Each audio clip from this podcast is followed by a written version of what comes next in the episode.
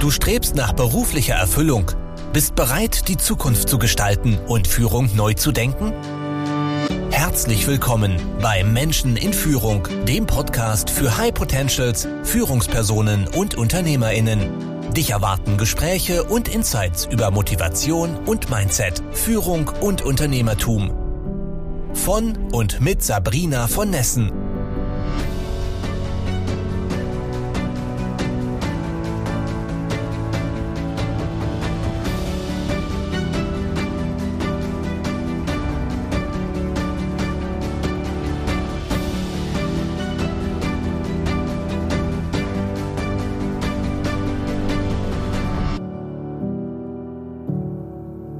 König nimmt uns mit auf ihre persönliche Reise.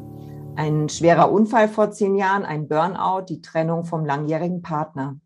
Für viele ein Grund aufzugeben, doch Alice schöpft neue Kraft und verfolgt fortan ihren Traum. Jugendlichen den Weg zu ihrem Traumjob zu ebnen. Dabei profitiert sie von Mentaltechniken, die sie selbst zur Überwindung der persönlichen Krise erlernt hat. Aber hört selbst. Dann sage ich Hallo und herzlich willkommen heute zu Alice.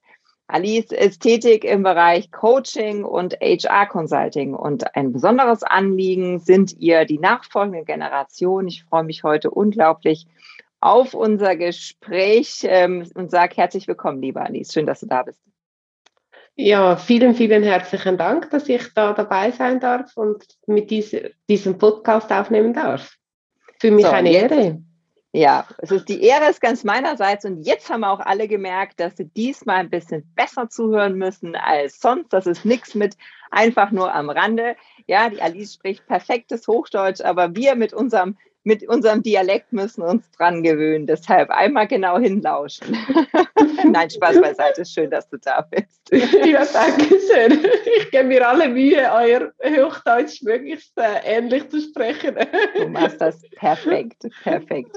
Liebe Alice, es gibt eine Frage, die ich allen Gästen zu Anfang stelle, auch an dich. Warum tust du, was du tust? Was hat dich denn dahin gebracht? Dich heute besonders zu engagieren mit nachfolgenden Generationen. Ich glaube, du arbeitest auch an Schulen, mit Schulen zusammen. Und ähm, ja, was ist die Story dahinter, die dich dorthin gebracht hat? Ja, ich ähm, hatte in meinem Leben immer wieder Glück, dass ich Leute hatte, die mich begleitet haben. Ich durfte viele Ausbildungen, Weiterbildungen machen und viele verschiedene Funktionen im HR innehaben und hatte dort immer wieder Leute, die an mich geglaubt haben, die mich unterstützt haben. Und ähm, ja, kam dann irgendwann an einen Punkt, wo ich gedacht, mitbekommen habe, auch bei anderen, dass nicht alle diese Unterstützung in ihrem Umfeld, in ihrer Familie hatten. Und deshalb äh, habe ich mir überlegt, wie kann man äh, den Jungen diese Unterstützung auf einem anderen Weg geben, wenn sie sie nicht automatisch im Umfeld haben, wie ich das erfahren durfte.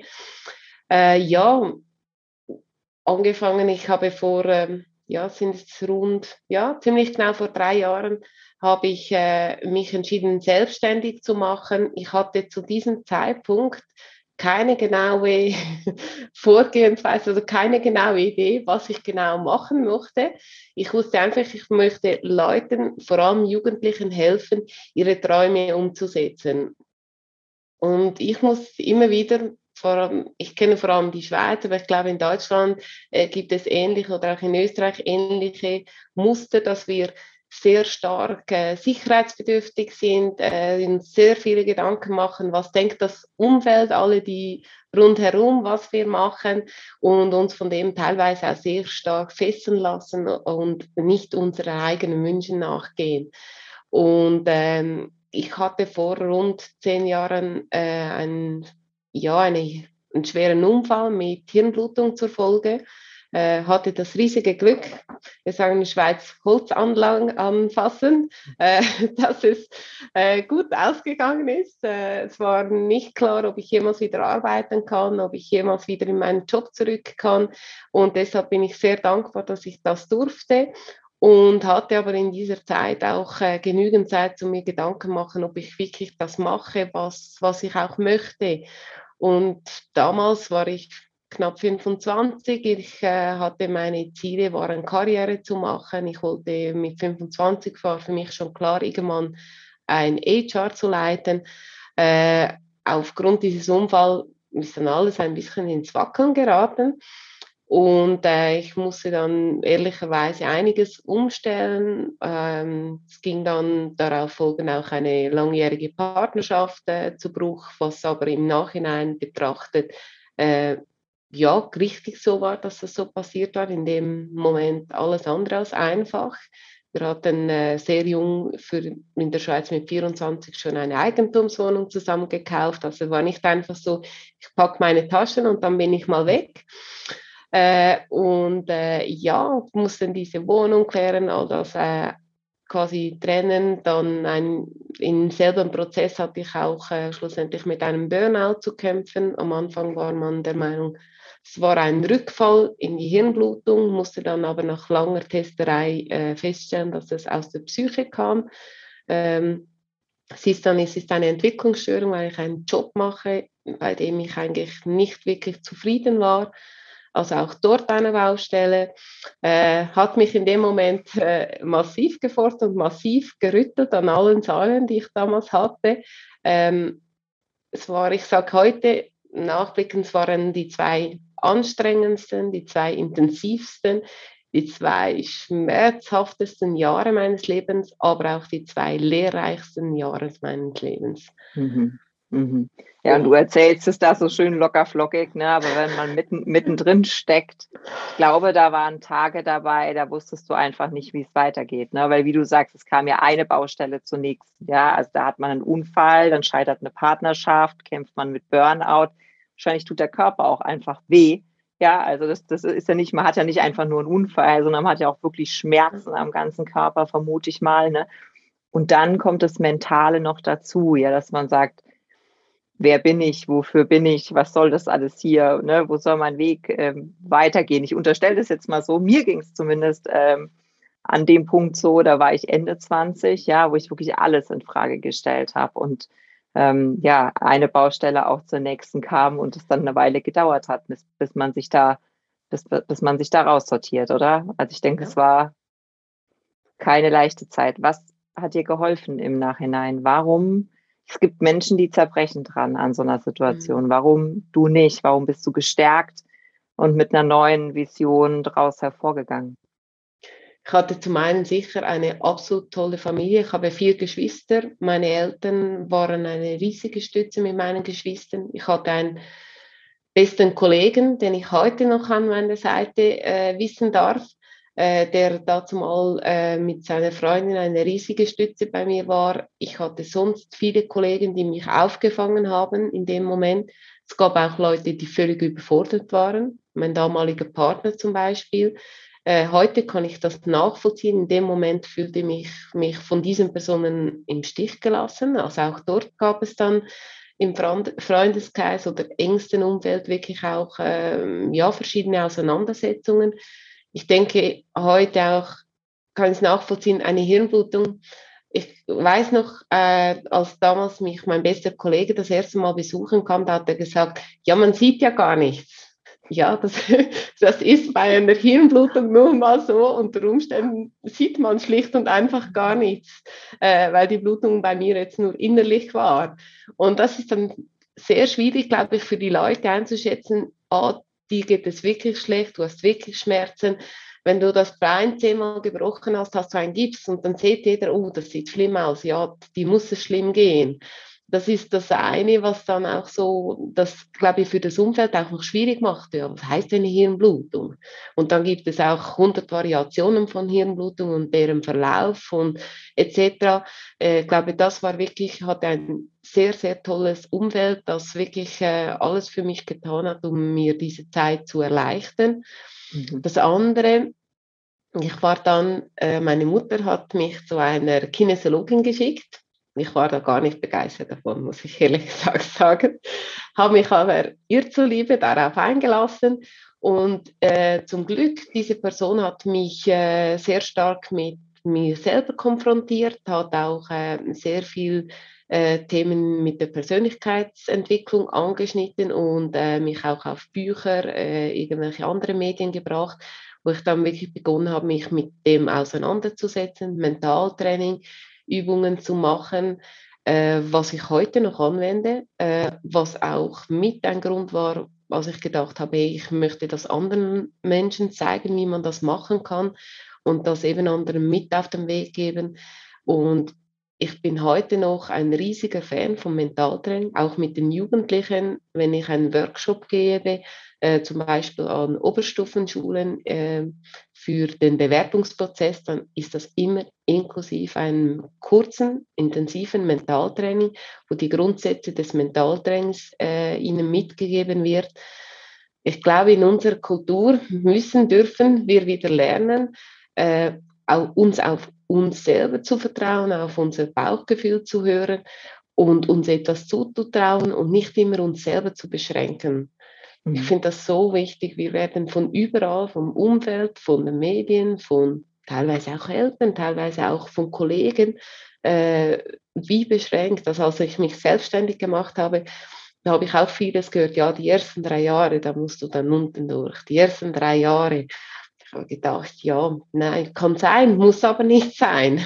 Heute weiß ich, ich habe noch keine drei Jahre hinter mir und das erste Dreivierteljahr, ja, das war hart, das war existenzbedrohend, äh, aber äh, ab dem zweiten Jahr muss ich sagen, ich sage so, so zum die ähm, Dimensionen klarzustellen, im ersten Jahr habe ich die Kopfsteuer bezahlt. In der Schweiz zahlt das in der Regel eine Auszubildende, der 500, 600, 700 Franken im Monat verdient.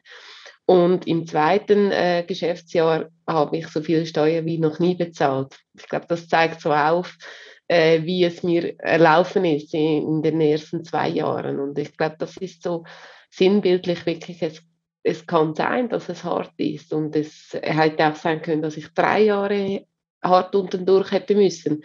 Mhm. Aber ähm, ja, ich kann es auch anders versuchen anzugehen. Und ich glaube, da hat mir wirklich das Mentaltraining viel geholfen. Ja, ja, gibt ja auch so den blöden Spruch, Lehrjahre sind keine Herrenjahre und sowas, ne? Die hört man dann immer, wenn es am Anfang ein bisschen schwierig läuft. Und da sind wir auch Meister drin, sowas runterzureden, anstatt zu sagen, okay, komm, was könnte, was könnte dir helfen? Wo kann ich mich anbieten? Wie können wir zusammen mal an dem Thema arbeiten. Es gibt immer Chancen, man muss sie nur finden. Aber das typisch Deutsche ist auch eher zu sagen, nee, lass mal stecken. Du bist dafür nicht. Selbstständigkeit ist sowieso zu riskant. Geh mal lieber wieder in die Anstellung. Das kenne ich genau. alles.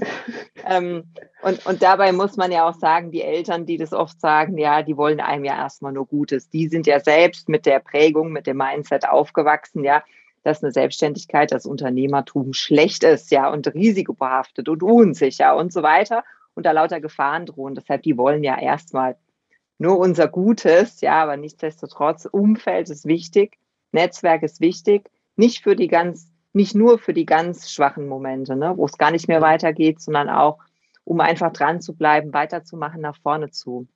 Ja, also das kann ich sehr unterstützen. Mhm. Meine Eltern, das war noch spannend. Ich habe wirklich, habe aufgrund meines Unfalls, dazu mal habe ich mir geschworen, immer das zu machen, was ich als richtig empfinde, nicht groß zu überlegen, äh, weil ja, ich mit 25 hätte mein Leben zu Ende sein können und das habe ich ja nie so gedacht. Also heute ist meine Devise, ich lebe heute nicht, als wäre es mein letzter Tag, aber wenn ich morgen von dieser Welt gehen muss, dann will ich sagen können, okay, ist ist gut, ich habe meine Dinge getan, die mir wichtig waren. Und nicht, dass ich dann sage, oh, ich hätte das noch machen sollen, dies hätte ich noch machen sollen. Das ist so meine Lebenseinstellung. Und deshalb habe ich wirklich vom ersten Gedanken, ich mache mich selbstständig, bis zur Kündigung meines HR-Leiterjobs, habe ich eine Woche äh, darüber nachgedacht. Und dann bin ich zu meiner Mutter gegangen und habe gesagt, hey, übrigens, ich habe mir überlegt, ob ich mich selbstständig machen soll wäre es eine Option, dass ich wieder ins Kinderzimmer einziehe. Wohlverstanden. Ich hatte vorher eine, ähm, eine Haushälfte, eine Maisonette-Loftwohnung. So äh, eine wunderschöne, ja, ich glaube 120 Quadratmeter für mich alleine und bin dann wieder ins 12 Quadratmeter Zimmer eingezogen. Äh, meine Mutter fand das super. Und mein, als ich es meinem Vater erzählt habe, hat er gesagt, ja, möchtest du nicht zuerst eine Anstellung suchen? Sag ich, ja, ich habe hab, hab dir ja gesagt, ich möchte mich selbstständig machen. Ja, aber willst du nicht zuerst einen Job suchen? Sag, hast du mir zugehört? Ich möchte mich selbstständig machen. Und das Spannende ist, er ist selber selbstständig, wohlverstanden, oder? Mhm. Also das ist, das fand ich noch spannend. Meine Mutter ist sofort pro, mach, wir unterstützen dich, du kannst bei uns einziehen im Kinderzimmer. Äh, soweit wir können. Meine Eltern sind Bauern äh, und haben selber jeden Franken umgedreht, bevor sie den ausgeben. Also ich habe nicht finanziell in dem Sinne auf ihre Unterstützung zählen können, dass sie mir da noch finanziell Zustupf äh, hätten sich leisten können. Aber ich hatte die Unterstützung, durfte wieder zu Hause ins Kinderzimmer einziehen. Ähm, ich hatte die Möglichkeit, äh, dort auf ihre mentale äh, Unterstützung zu rechnen, also von meiner Mutter absolut, meinem Vater auch. Er hatte eben einfach ein hohes Sicherheitsbedürfnis, äh, dass er dann quasi äh, ja nachgefragt hat. Er ist auch heute noch so. Er fragt sicher einmal im Monat mich, ja, wie läuft es? Läuft es gut? Kannst du die Rechnungen bezahlen, oder? Also einfach aus Sorge. Ich denke überhaupt nicht, weil es mir nicht zutraut, sondern halt einfach, weil er selber ein absoluter Sicherheitsfanatiker ist und aus diesem Drang hinaus halt auch äh, diese Fragen sich bei mir immer wieder stellen für ihn, ja. Mhm. Ein Stück weit vielleicht auch Verantwortung, ne? wenn er sich noch ja. verantwortlich fühlt für seine Kinder, was sehr toll ist als äh, Elternteil. Ja, dass er sagt, ich will dafür sorgen, dass es wirklich allen gut geht. Deswegen, und ich unterstelle da immer erstmal ein, ein, eine positive Motivation, ja, wenn jemand kritisiert oder hinterfragt oder nicht gleich Fan ist, aber am Ende ist, wie du sagst, wir müssen unsere eigenen Entscheidungen treffen und überlegen, was uns wirklich glücklich macht. Das sind wir auch den Menschen schuldig in unserem ja. Umfeld. Ne? Ja, genau. Und uns selber, oder? Also ich denke, mhm. das ist das Wichtige, uns selber. Auch in Beziehungen oder auch, ich sage es auch Job, äh, bei der Arbeit. Wenn ich höre, wenn jemand ja, um die 40 ist, in der Schweiz muss man dann noch 25 Jahre arbeiten, dann sagt er, ja, ja, ist okay, aber macht mich eigentlich nicht, ist, der, der Sinn dahinter sehe ich mäßig. Dann sage ich, hey, aber äh, du hast noch 25 Jahre zu arbeiten. Ja, geht, geht auch rüber. Und dann sage ich jeweils, äh, hey, deinen Partner hast du in der Regel auch sehr, sehr genau ausgesucht. Äh, wie viele Stunden verbringst du mit dem Partner die Woche? In der Regel kommt dann vielleicht so 10, vielleicht wenn es hochkommt 20 Stunden. Und wie viele Stunden verbringst du bei der Arbeit? Und in der Schweiz ist das in der Regel zwischen 40 und 45 Stunden. Und da muss ich sagen, also dir das mal überlegt, wenn du mit dem Partner in der Regel weniger Zeit verbringst, dir den aber genauer aussuchst als deine. Arbeit. Ja, wie steht das in der Relation, oder? Ja. ja. Das überlegen sich wenige Menschen in der Tiefe, ne? So oberflächlich ja. natürlich, ja.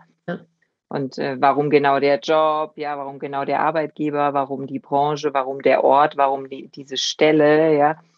Die Fragen, wenn man da in die Tiefe geht, dann wackelt es manchmal das Gerüst. Und ich glaube, das ist auch das, wovor viele Menschen Angst haben, dass wenn wir tiefer bohren, ja, dass dann möglicherweise zum Vorschein kommt, dass die Entscheidung nicht die richtige oder nicht die perfekte war oder vielleicht nochmal überdacht werden muss.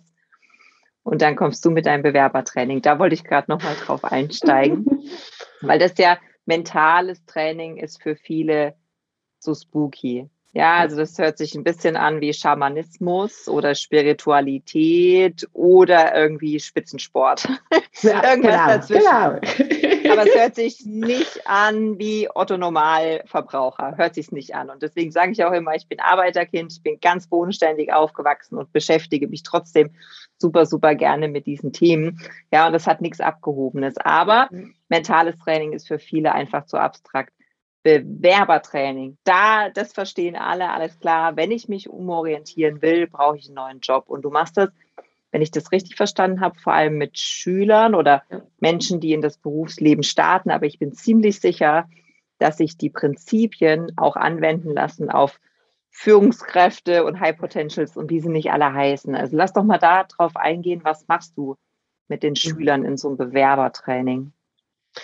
Ähm, Bewerbertraining, ich, äh, bei uns in der Schweiz wird das äh, so ein bisschen getrennt. Das eine ist die Berufswahl, wo es darum geht, welchen Beruf möchte ich erlernen. Und ich komme aber erst dazu, wenn es eigentlich klar ist, in welche Richtung soll es gehen. Mhm. Und ähm, da geht es zum einen darum, wie kann ich mich aus der Masse abheben? Weil äh, ja, der erste Blick auf die Schulnote, der ist immer noch verlockend für die Arbeitgeber. Und das sind natürlich gerade Schüler, die ja, die vielleicht die Motivation in der Oberstufenschule nicht mehr so hoch hatten äh, oder einfach Mühe hatten auch, sind dann nicht wahnsinnig hoch im Kurs. Also geht es vor allem bei diesen Schülern auch darum, hey, wie kann ich mich unabhängig der Schulnoten, unabhängig von den Verhaltensnoten, äh, mich gut für ein äh, Unternehmen präsentieren, so dass ich dennoch die Möglichkeit erhalte, mich dort vorzustellen. Mhm. Und äh, ja, man weiß inzwischen, äh, die Personalleute, ich inklusive, ich arbeite immer auch noch im HR unter anderem, äh, wir brauchen sieben bis zehn Sekunden, um ein Dossier zu sichten, bevor der erste Entscheid fällt. Da gab es äh, ausgeklügelte Studien, die dies belegen. Und sieben bis zehn Sekunden sind relativ wenig. Und wenn ich dann mhm. so als erstes in der äh, Runde teilweise auch die Frage stelle, was denkt ihr, äh, wie lange schauen die äh, Personalmitarbeiter das Dossier an, dann höre ich Zahlen äh, zwischen zehn Minuten bis eine halbe Stunde etc. Äh, und dann ist natürlich dann für diese meistens erschreckend, wenn sie hören sieben bis zehn Sekunden. Was, und dann ist meine zweite Frage, warum, was denkt ihr, welches Dokument ist das Wichtigste? Und dann äh, kommt vielfach ja der Bewerbungsbrief. Und wenn wir ehrlich sind, in sieben bis zehn Sekunden ist der Bewerbungsbrief nie gelesen. Mhm. Also sprich, der erste Handgriff ist eigentlich in der Regel immer der Lebenslauf, wo man schaut, bringt diese Person überhaupt die, also bei, der, bei ausgebildeten Personen, bringt sie überhaupt äh, das, ähm, die Ausbildungen mit, die gefragt sind. Bei den Schülern schaut man vielleicht, was hat er bis anhin gemacht? Ist er direkt ab der Schule oder hat er allenfalls noch Zwischenjahre gemacht? Und dann bei den Schülern ist das so, dass halt dann schnell die Schulzeugnisse kommen. Bei den Ausgebildeten ist das dann, dass dann die Arbeitszeugnisse kommen und man diese mal durchschaut. Und wenn dort nicht irgendwelche negativen äh, Schlagzeilen quasi vonstatten gehen, äh, dann kommt vielleicht am Schluss noch das Bewerbungsschreiben. Aber ja, es ist leider so, dort, wo man am meisten Zeit investiert, in der Regel in das Bewerbungsschreiben, muss ich mich selber an der Nase nehmen, das wird teilweise nicht mal gelesen. Also sprich, äh, die meisten Leute äh, investieren wahnsinnig viel Zeit, vor allem auch in den Text vom Bewerbungsschreiben. Allerdings ist es einfach eigentlich die einfachste Variante, um sich von der Masse abzuheben, ist zuerst mal Farbe zu benutzen. Also mhm. sprich, äh, sind die Bewerbungen kommen nun mal immer noch zu, ich würde sagen, 90 Prozent schwarz-weiß daher.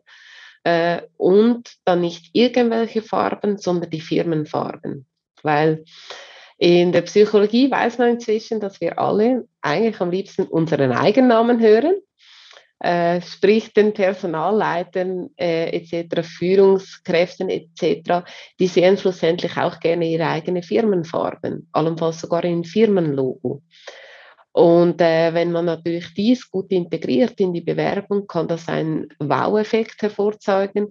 Äh, auch gerade ich werde immer wieder konfrontiert mit den Fragen, ja, darf ich das überhaupt, das Firmenlogo benutzen? Ich habe das rechtlich abgeklärt da wir ja direkt an die Firma herantreten und nicht an Dritte herantreten, ist das rechtlich kein Problem. Dann darf man das benutzen, was man nicht dürfte, äh, quasi diese Unterlagen dann an Dritte weiterzuleiten, das wäre, könnte ein Rechtsfall werden. Aber solange man direkt an die Firma herangelangt, darf man das so mitnutzen. Okay. Und das ist so ein relativ einfacher Trick, wo inzwischen die Jugendlichen sind ja relativ schnell mit Snipping-Tool irgendwelche Logos oder Dinge auszuschneiden oder ihr Name in der Firmenfarbe.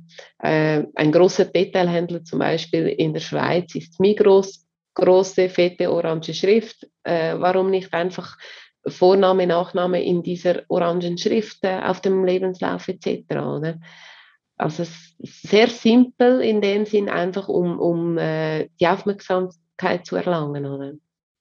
Schön, das gefällt mir. Ich lebe ja in einer Patchwork-Familie und der jüngste der beiden Söhne meines Mannes, also es sind nicht meine leiblichen mhm. Kinder, ja, äh, der ist jetzt 16 und der bewirbt sich jetzt gerade für die Ausbildung. Da werde ich heute Abend mal gleich mit Wissen glänzen. Das wusste ich genau. nämlich nicht, ja.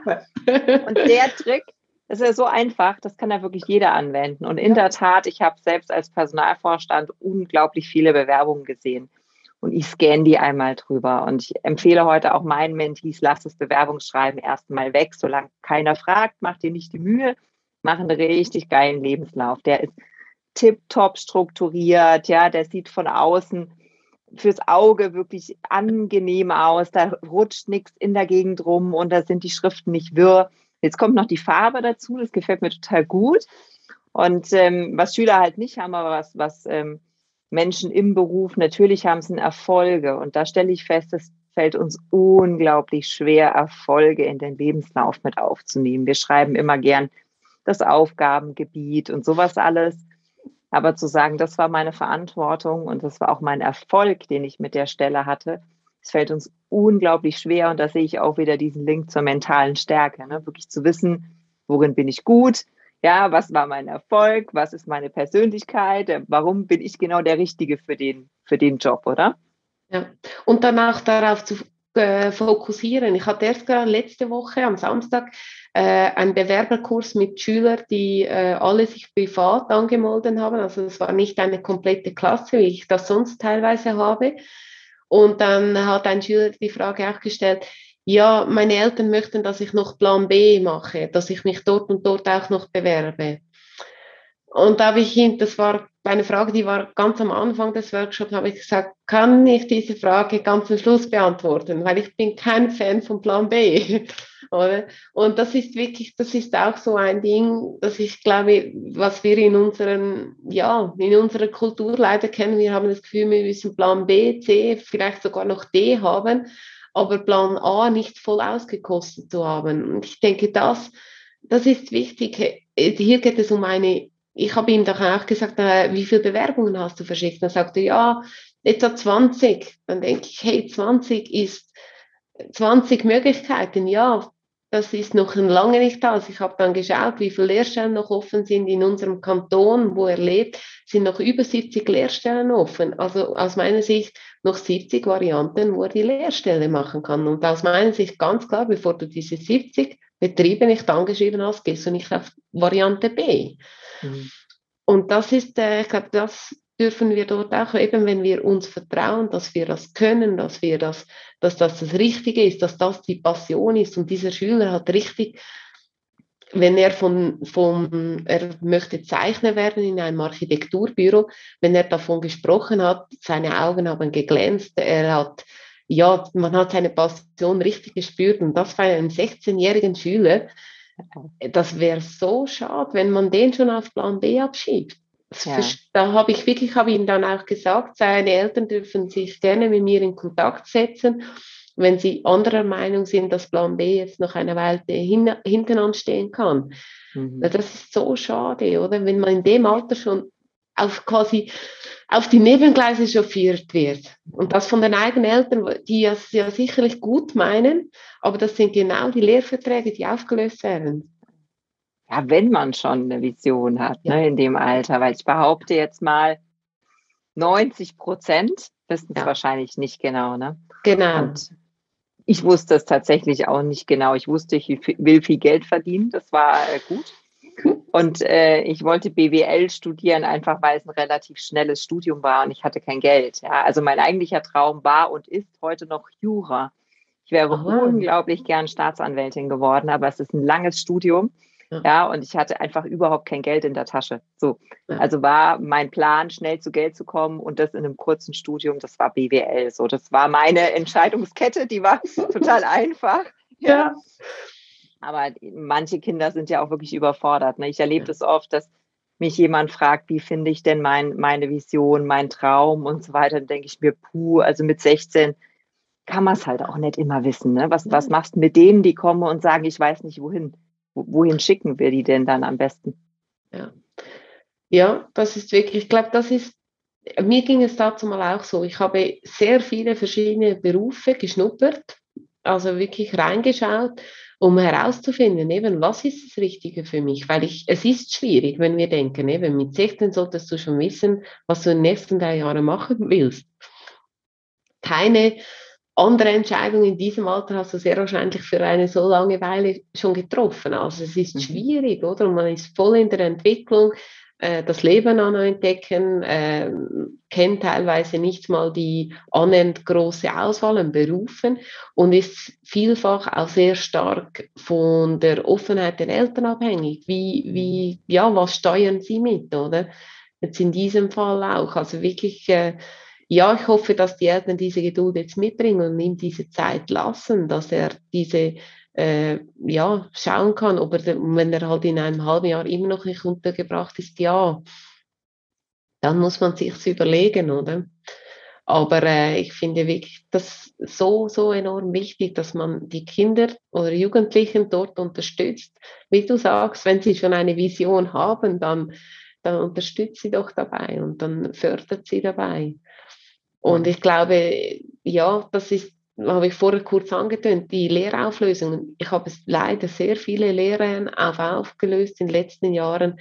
Und ich würde behaupten, 90 Prozent der Lehrauflösungen war, weil jemand einen Job gemacht oder eine Lehre begonnen hat, die nicht er wollte, sondern entweder war es seine Eltern, seine Kollegen, seine Geschwister, irgendjemand, aber nicht der selber. Weil das mhm. kommt, ich glaube, eine Ausbildung, die drei bzw. vier Jahre dauert, die hält man nur durch, wenn man sie selber will. Weil es kommt immer, auch ich habe das erlebt, es kommt immer irgendwann der Punkt, wo es nicht ganz einfach ist.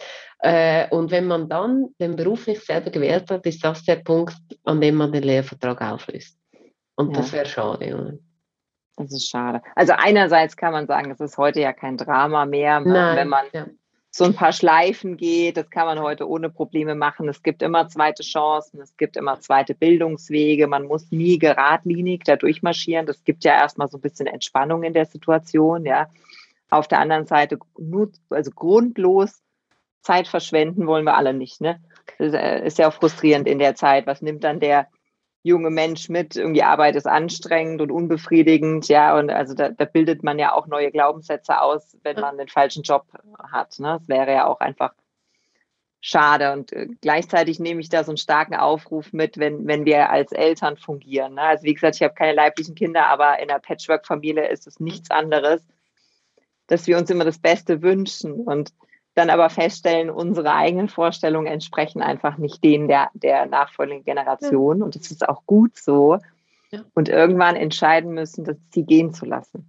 Und ja, ihren eigenen Weg gehen zu lassen. Und vielleicht stolpern sie dabei. Ja, das, ah, das fällt uns dann schwer, aber wir sind da, um sie aufzufangen. Ja. Und ansonsten äh, darauf zu vertrauen, dass die einen Weg finden werden. Ja, das ist eine schwierige Phase, glaube ich, gerade für die Eltern, weil man immer behüten will. Ja. Aber man muss ja. irgendwann diesen, diesen Schritt gehen. Ja. Genau, genau. Definitiv. Ja, ich, ich glaube, das ist wirklich genau richtig, oder? Es ist wirklich schwierig, aber es muss wie, ja, am Schluss ist das das Leben des Jugendlichen und äh, am Schluss kann auch nur er entscheiden, ob er die Ausbildung schlussendlich erfolgreich abschließen möchte oder nicht, oder? Und das, ich leite auch noch ein Motivationssemester für Jugendliche, die äh, dritten, vierten Anlauf, sag ich mal, als die teilweise auch äh, schon im Gefängnis waren, die teilweise zwei Lehren abgebrochen haben, äh, die teilweise das zehnte Schuljahr abgeschlossen haben, immer noch nicht wissen, was sie möchten, äh, teilweise auch weniger schwere Rucksäcke mitbringen, aber in der Regel haben alle irgendwelche Themas, äh, ja, die schon da sind und teilweise auch wirklich schwierige Themen von zu Hause mit Gewalt, mit äh, äh, teilweise auch über Flüchtlingswege in die Schweiz gekommen, also sprich über das Schiff, mit alles Mögliche mit angesehen, äh, was auf diesem Schiff passiert ist, etc.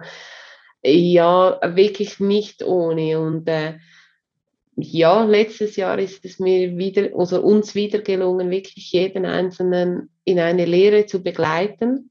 Aber auch bei diesen Jugendlichen sage ich immer, ich kann euch an der Hand nehmen, aber gehen müsst ihr den Weg selber. Ich kann euch unterstützen beim Weg, aber gehen müsst ihr ihn selber.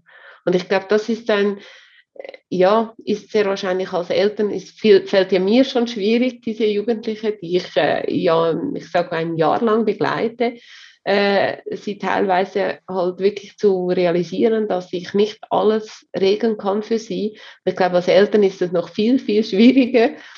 Aber am Schluss, ja, am Schluss können nur sie den Weg gehen. Wir können sie nicht tragen. Weil wenn sie nicht möchten, möchten sie nicht, oder? Und wir können irgendwann eigene Menschen, ja, und das müssen wir respektieren, ne? Ja, genau. ja, total spannend. Ich habe so großen Respekt davor, was du tust, weil ich weiß, dass gerade so soziale Arbeit, ja, dem dir in dem Fall eigentlich die, die meiste Arbeit abverlangt, ja, weil du musst mental stark sein, du musst in dir ruhen, du musst geduldig sein, du musst Verständnis haben, auch wenn es vielleicht in dem Moment in dir schreit, ja, und du denkst, nee, so, so kann es nicht gehen. Aber du musst im Außen ja ruhig bleiben, weil du genau diese Hilfe geben willst, ja, äh, dem, dem Jugendlichen in, in dem Fall. Also vor allem Menschen, die soziale Arbeit ähm, ähm, praktizieren, sich da engagieren, habe ich einen ganz, ganz großen Respekt, weil die Arbeit zuerst bei uns selbst anfängt, bevor wir dann wirklich Hilfe leisten können den anderen gegenüber. Ja, ja es ist es ist, äh, ich finde es wirklich, das ist für mich, äh, ist ein Teil meiner Arbeit. Ich muss ehrlich sagen, 100 Prozent wäre, ich glaube, das könnte ich nicht handeln, auch wegen der vielen schweren Geschichten, die teilweise da äh, mitgetragen werden. Ähm, ich finde es sehr, sehr toll, dass ich diese Jugendlichen so begleiten darf.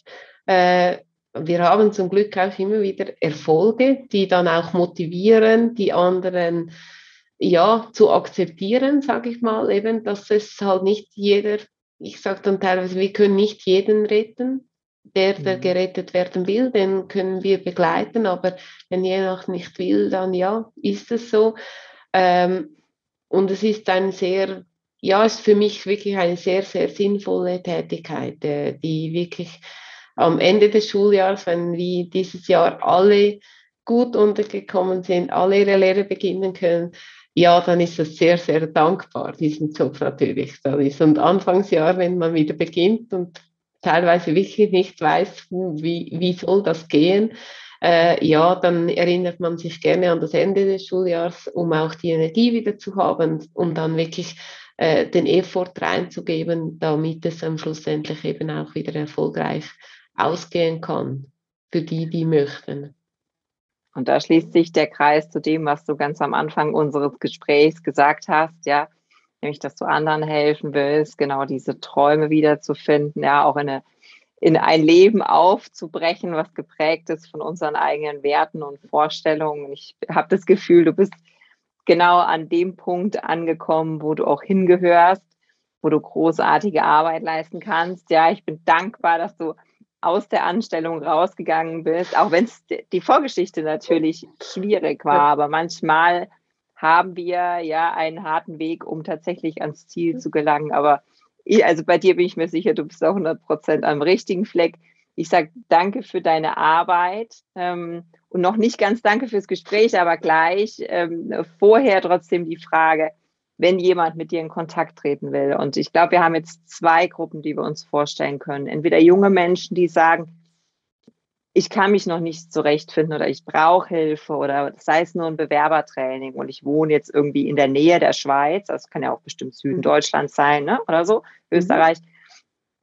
Ich möchte gern ähm, mit der Alice arbeiten oder auf der anderen Seite kann ich mir vorstellen, ähm, dass hier Lehrer sind oder eben Eltern, die sagen, Mensch, also ich habe Sorge um mein Kind, ich weiß nicht, wie ich damit umgehen soll als Elternteil und ich brauche auch jemanden, der mich ein bisschen in die Gedankenwelt mitnimmt, hm. dieser Jugendlichen und mir sagt, wie ich am besten Hilfestellung leisten kann. Also für diese beiden Gruppen, wo sollen die hingehen, was finden die dann da, wie kann man mit ihnen in Kontakt treten und ein bisschen mehr über dich erfahren noch. Also ich denke, das Einfachste ist, wenn man auf meiner Homepage vorbeischaut, da sieht man mal so ein paar Infos zu mir und was ich alles anbiete. Äh, äh, dann das, die andere Möglichkeit, um direkt in Kontakt zu treten, um irgendwelche ähm, Sachen zu prüfen, eine Zusammenarbeit zu prüfen, ist sicher äh, meine Mailadresse. Ich bin auf Insta, ich bin auf LinkedIn, Facebook. Ich gebe zu, äh, mäßige Beiträge dort. Äh, ich bin schlicht und einfach nicht mehr so dazugekommen. Ähm, ja, aber dort bin ich auch aktiv. Aber ich denke, der einfachste Weg, wenn man irgendwelche Fragen zu mir, zu meinem Angebot etc. hat, ist wirklich über meine E-Mail-Adresse. Super. Und das verlinken wir beides in den Show Notes natürlich, sodass jeder, der dich finden will, am Ende auch den Weg finden kann. Jetzt ist der Zeitpunkt gekommen. Ich sage vielen lieben Dank für das Gespräch. Es hat mir total Spaß gemacht. Schöne Einblicke in eine Welt, die uns manchmal doch fremd ist, nämlich die der nachfolgenden Generation. Ich danke dir, dass du die Brücke schlägst äh, zwischen den Menschen und dass du mir so ehrlich von deiner Geschichte erzählt hast. Danke dir. Danke dir vielmals, dass ich da bei dir zu Gast sein durfte. War ein super Gespräch, hat mir Spaß gemacht. Viel, viel Erfolg dir dabei, diesen Podcast zu lancieren. Dankeschön. So, dann sagen wir Tschüss und bis zum nächsten Mal. Ciao. Bis zum nächsten Mal. Ciao, Sabrina. Danke fürs Zuhören. Wenn dir diese Folge gefallen hat und du den Podcast unterstützen möchtest, teile ihn bitte mit deinen Freunden und hinterlasse eine Bewertung und Rezension. Weitere Infos und Ressourcen findest du unter www.sabrina-von-nessen.com. Das war's für diese Folge. Bis zum nächsten Mal.